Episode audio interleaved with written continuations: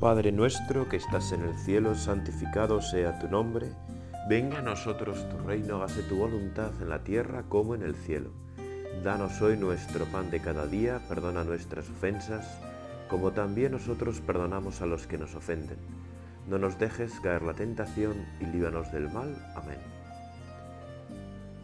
Hoy que en la iglesia se celebra, cuando estoy grabando esta meditación, no, no probablemente cuando la escuches, pero realmente cualquier día es buen día para meditar, para rezar sobre el sacerdocio en la iglesia y para que puedas pedir por todos los sacerdotes de la iglesia, por todos y cada uno de ellos.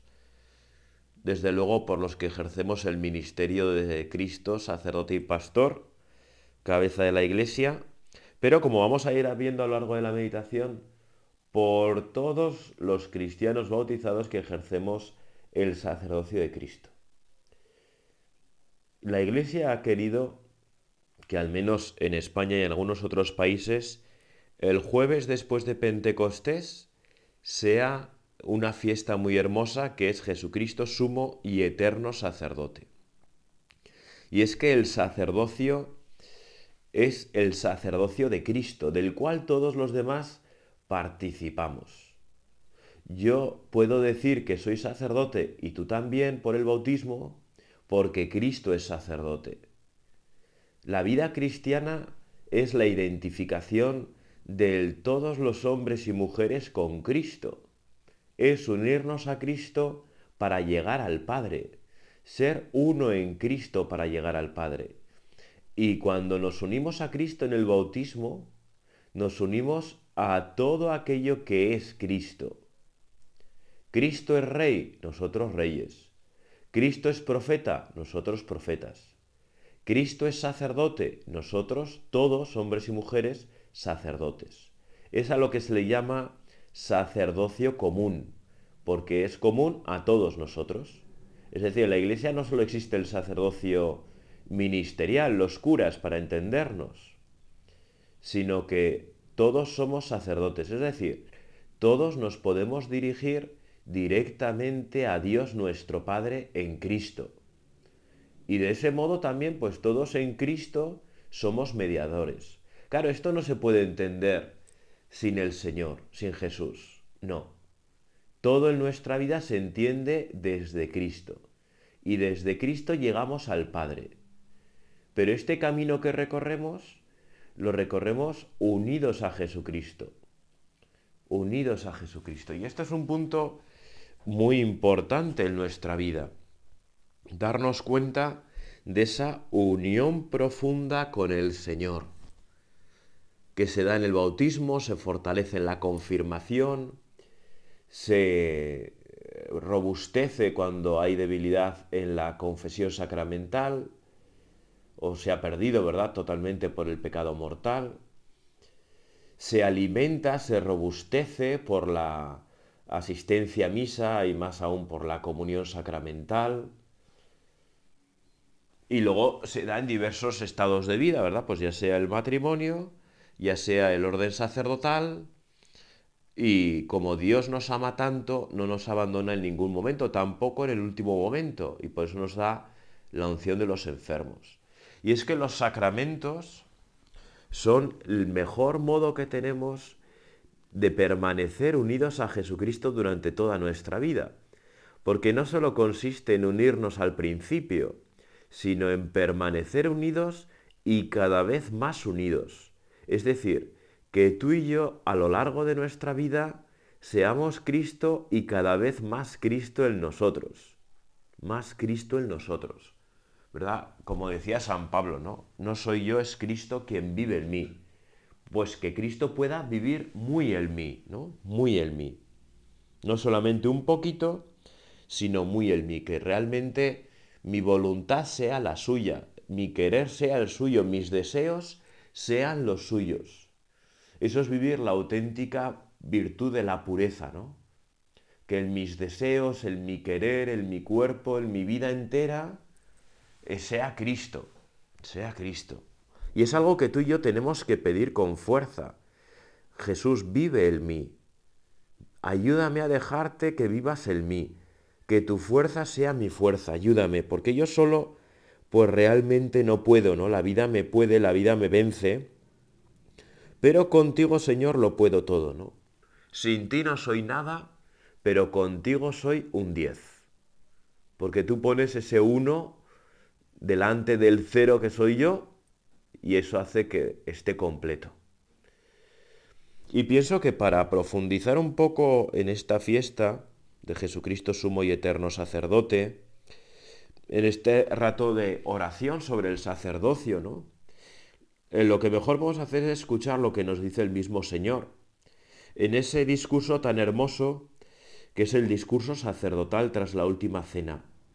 Cuando tú Jesús abres tu corazón a los apóstoles, aquellos que acabas de instituir eh, sacerdotes, ¿verdad? Que les acabas de ordenar sacerdotes. Les abres tu corazón para que comprendan un poco mejor cuál es el misterio grande del cual participan. Y también nos puede venir bien a ti y a mí, ¿verdad? Y aprovechemos mucho para rezar por los sacerdotes.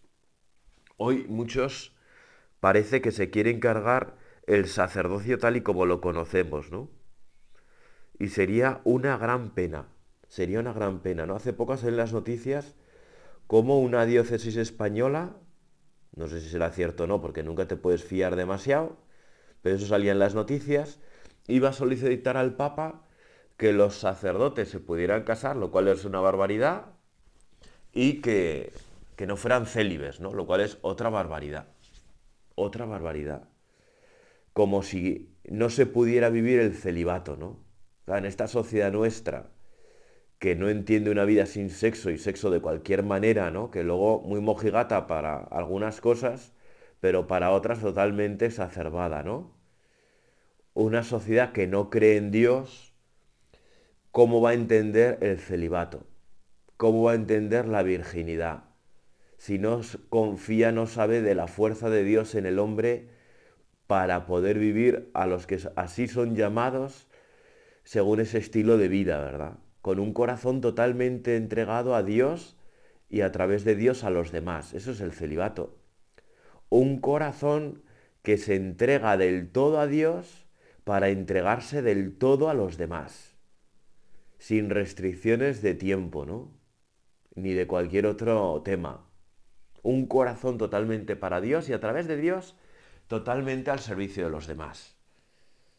Luego una sociedad en la que piensa que, que eso es imposible porque no cree en Dios, porque eso es un don de Dios. Claro, el celibato, la virginidad, es un don de Dios, que Dios concede cuando se vive unidos a Él. Y que realmente, yo te puedo decir que cuando se viven bien las cosas, pues no cuesta tanto, porque Dios obra, Dios realiza las cosas. Las cosas cuestan cuando nos apartamos del querer de Dios, cuando nosotros queremos ser nuestros propios dioses, poner nuestras propias normas y entonces todo se hace cuesta arriba y muy cuesta arriba. Pero cuando vives confiando en Dios, cuando vives para Dios, pues puede haber momentos puntuales en que las cosas cuesten, ¿no? Puede haber incluso pequeñas caídas o pequeños tropezones por el camino, ¿no? Claro, pues como todos, ¿no? Cada uno los suyos. Pero realmente pues no cuesta tanto, ¿no? Y es algo hermoso, porque es algo del corazón, no es algo de la bragueta. Pero aún así pues hemos de rezar mucho, porque como cada vez falta más fe en todas las instancias, pues cada vez se dicen más barbaridades, ¿no? Y cada vez pues eh, se piden cosas más raras como si las pudieran pedir además, ¿no? Pero bueno. Eso quizás sea otro tema. También podemos pedir mayor fe, ¿verdad?, para nuestra iglesia, que no vea las cosas desde los ojos del mundo, sino desde los ojos de Dios, ¿verdad? Me recuerda ese pasaje, ¿no?, en el que Pedro quiere impedir que Jesús muera crucificado, ¿no? Y el Señor, tú Jesús, enérgicamente te vuelves hacia Él, le apartas un poco y una de las frases más duras del Evangelio, ¿no? Apártate de mi vista, Satanás, tú piensas como los hombres, no como Dios. Y encierra una gran verdad, ¿no? Que es que tú y yo tenemos que pensar más como Dios que como los hombres. Eso que es imposible para los hombres es posible para Dios. Y así lo hemos visto realizado a lo largo de tantos siglos en la Iglesia. Y también hoy, claro, por supuesto, en tantos miles de sacerdotes que viven bien las cosas. De hecho, la gran mayoría, ¿no? Una mayoría aplastante que vive bien las cosas y que vive gozosos en su celibato, que vivimos, vamos, gozosos en nuestro celibato, alegres, sabiendo que es un bien para nosotros y un bien para la iglesia. Pero como hay gente, y parece que por ahí arriba también hay gente que no lo tiene tan claro, pues tú y yo tenemos que pedir por ellos. Tenemos que pedir por ellos. Padre, ha llegado la hora. Glorifica a tu Hijo, para que tu Hijo te glorifique a ti. Y por el poder que tú le has dado sobre toda carne, dé la vida eterna a todos los que le has dado. Te ruego por ellos. No ruego por el mundo, sino por estos que tú me diste, porque son tuyos. Qué hermoso ver, ¿verdad? Al Señor rogar por nosotros, por aquellos que somos suyos, no por aquellos que, que pasan de Él, que son del mundo, que no quieren pertenecer a Cristo, ¿no? Es hermoso ver cómo Jesucristo no fuerza a nadie a ser de los suyos. Nos invita a todos, pero no fuerza a nadie. Y Jesucristo en esta oración sacerdotal al Padre ruega especialmente por los suyos, no por los del mundo. Aquellos que no quieren ser de su bando, pues ahí tienes la puerta, ¿no? Si es que has entrado en algún momento, y si no has entrado, pues sigue tu camino, sigue tu camino. Ojalá, ¿no? Que todos fueran de Cristo, que todos fuéramos de Cristo, ojalá pero siempre con mucha libertad. Que seamos de Cristo, como decía aquel santo del siglo pasado, porque nos da la gana, que es la razón más sobrenatural del mundo. Y ya está, porque nos da la gana. Porque nos da la gana, ¿no? Ayúdame, Señor, a que me dé la gana lo que te da la gana a ti. Podría ser una oración un poco castiza, pero a mí son cosas que me ayudan, un poco fuertes, ¿verdad? Pero que nos ayudan a ver las cosas con más fuerza, con más claridad. Que a mí me dé la gana lo que te dé la gana a ti, Jesús. Yo les he dado tu palabra, y el mundo los ha odiado, porque no son del mundo, como tampoco yo soy del mundo. Qué fuerte, ¿eh? El Señor no se anda ya con chiquitas, ¿eh? no se anda con engaños. No, no, no. El mundo los ha odiado porque no son del mundo. Defender lo que defiende Cristo nos hace odiosos. ¿Por qué el mundo nos persigue? ¿Verdad? ¿Por qué hay un asesinato en cualquier sitio y todo el mundo se escandaliza? Y está muy bien que los que se escandalicen. Hay un asesinato de 50 católicos en Nigeria en Pentecostés y nadie se escandaliza, ¿no? Bueno, pues porque somos odiados por el mundo. Simplemente, o sea, tampoco nos tenemos que... Tampoco nos tenemos que asustar tanto, ¿no? El mundo nos odia. ¿Por qué? Porque vamos a ir en contra de lo que dice todo el mundo, ¿no? En cuanto tú dices algo que... En cuanto tú dices algo que no está de moda, algo que no va con lo políticamente correcto, algo que no va con pero que sabes que hay verdad no porque tú seas muy listo, si es que no es, no es lo nuestro ser muy listos, lo nuestro es ser muy obedientes. Nosotros conocemos la verdad no porque seamos súper listos o porque seamos más que los demás, que es que no lo somos. Conocemos la verdad porque Cristo es la verdad y Cristo nos la ha manifestado. Tú Jesús nos has manifestado la verdad.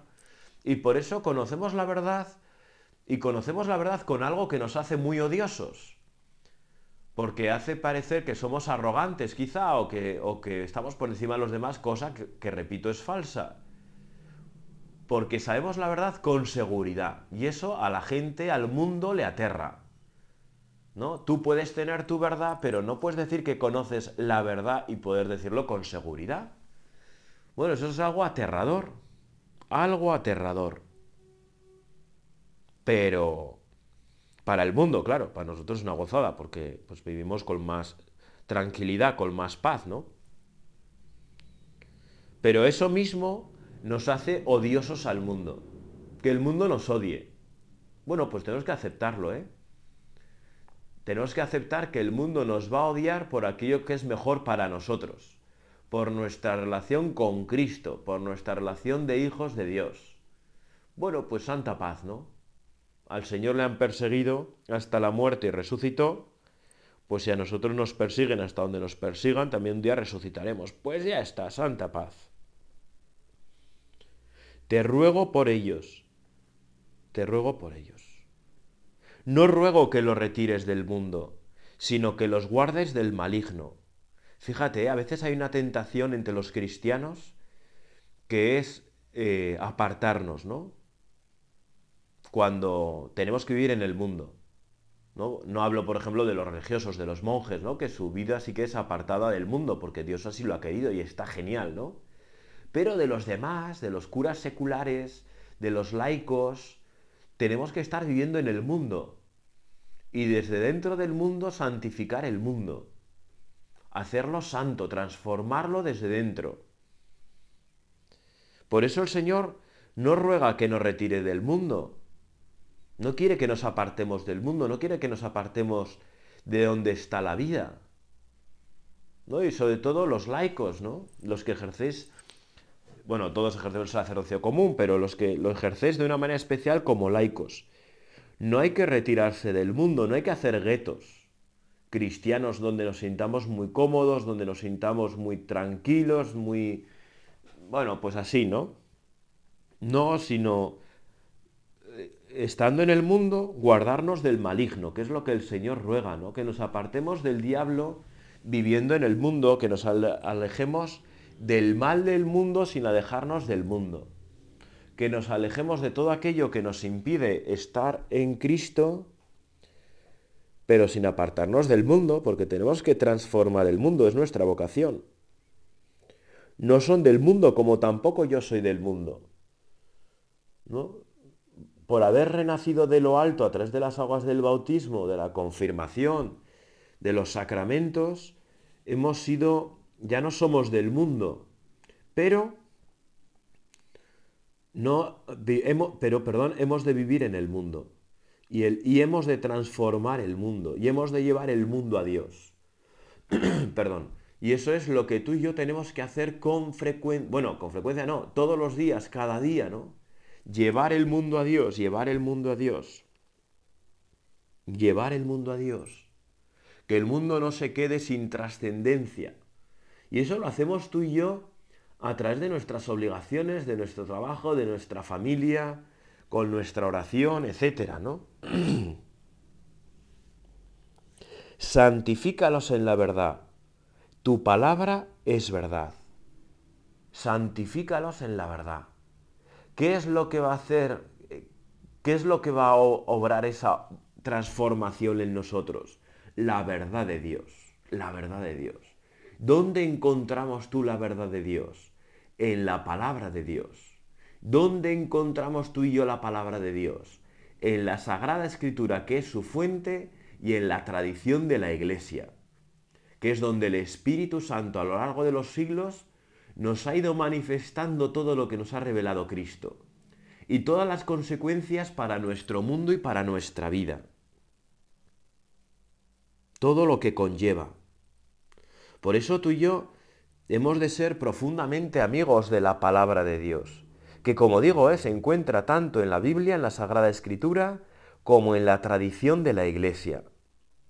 Aquellos que dicen yo creo en Cristo pero no en la Iglesia, es que no se entiende, es que es una dicotomía que no se puede separar.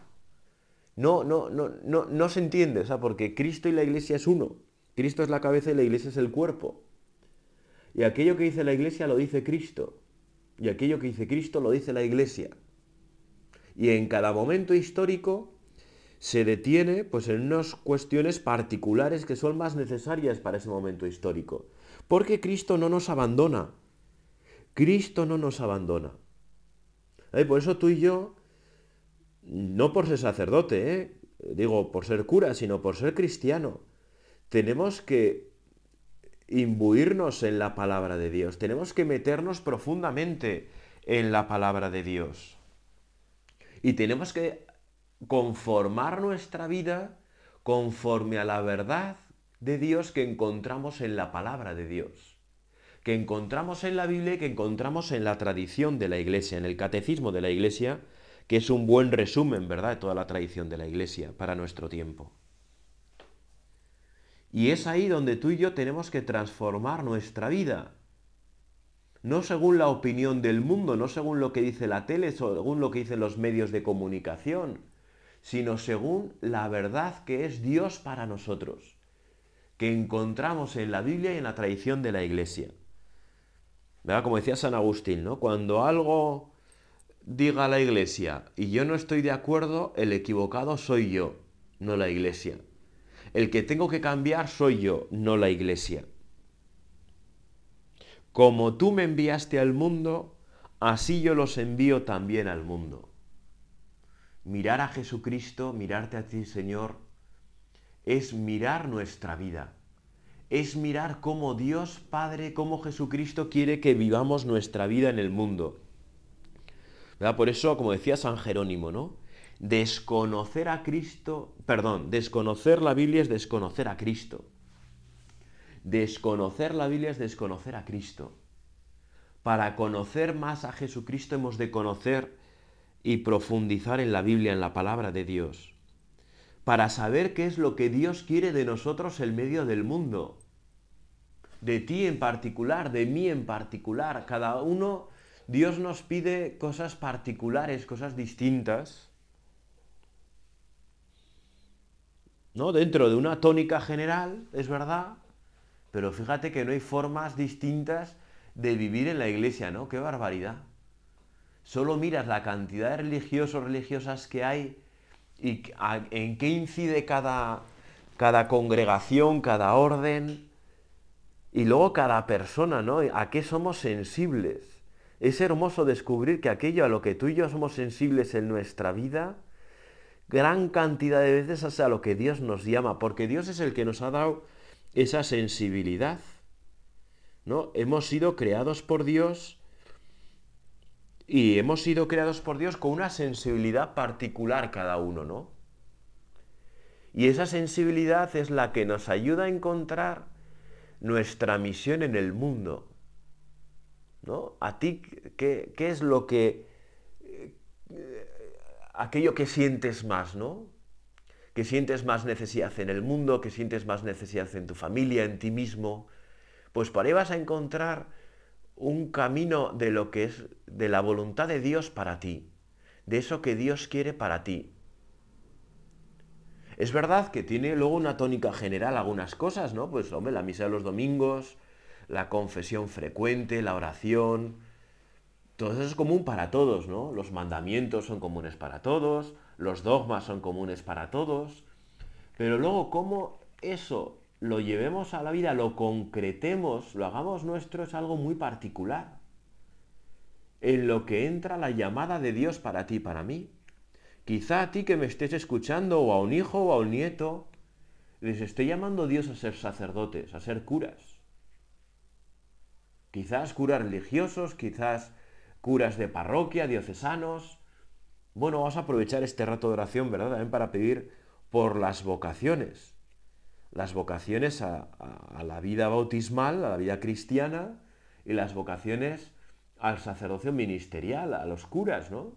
Vamos a pedir con fuerza. La iglesia necesita curas. Una de las razones por las cuales la iglesia está como está es que no hay curas. ¿Verdad? Pues Señor, ayúdanos si eres padre de familia, abuelo, abuela o madre, ¿verdad?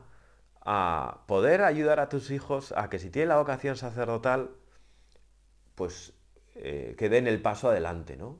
Educarlos en la libertad de tal manera que puedan hacer lo que les dé la gana. Y si les dé la gana ser curas, pues que para ti sea una alegría, ¿no? Y si tú eres un joven, varón, me refiero, y Dios te llama a ser cura, pues ten valentía, ¿no? Da un paso para adelante. Que es una pasada ser sacerdote. Pero todos ejerciendo bien nuestro sacerdocio común, ¿eh? Siendo ya sacerdotes, es decir, ofreciendo a Dios nuestra vida en un culto espiritual agradable a Dios. que todo lo que hagamos a lo largo del día sea un culto espiritual agradable a Dios.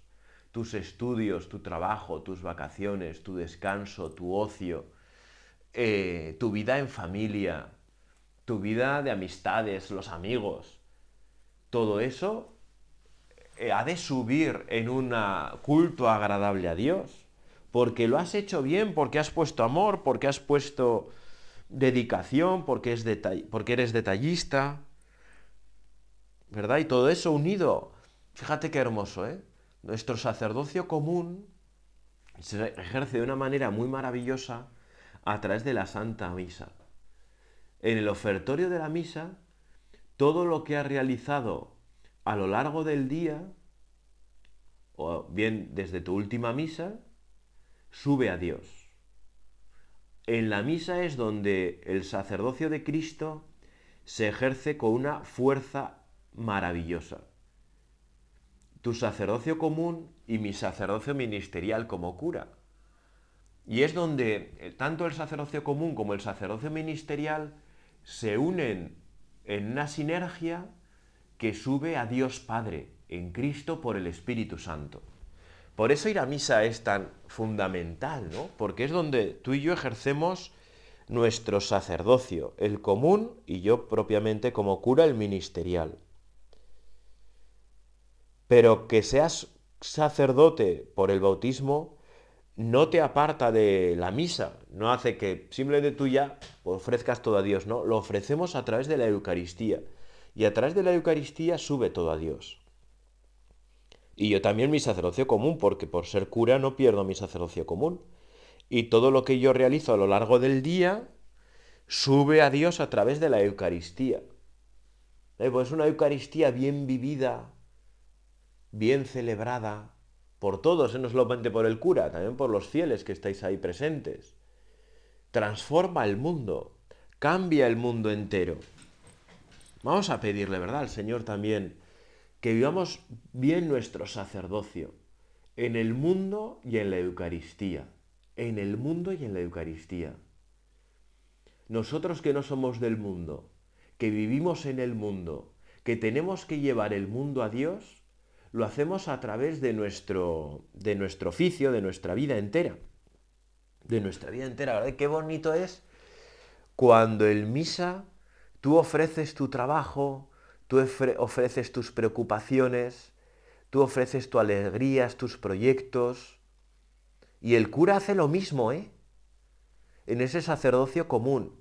Y a través del sacerdocio ministerial, esa ofrenda que se transforma en el cuerpo de Cristo, porque junto al pan y el vino y el agua estamos ofreciendo toda nuestra vida, todo lo que somos, todo lo que hacemos, todo lo que podemos, todo eso sube a Dios sube a Dios y nos transforma. Y transforma el mundo entero. Y transforma a aquellos que conviven con nosotros. Y nos elevamos a Dios. ¿Verdad? Bueno, tanto por lo que pedir, ¿verdad? En esta en este día, ¿no? En el que contemplamos a Jesucristo sumo y eterno sacerdote. O cuando estés, como digo, cuando estés escuchando esta meditación, ¿verdad? Porque lo mismo da que sea un día u otro. Todos los días celebramos a Cristo sacerdote, todos los días podemos profundizar y vivir mejor nuestro sacerdocio.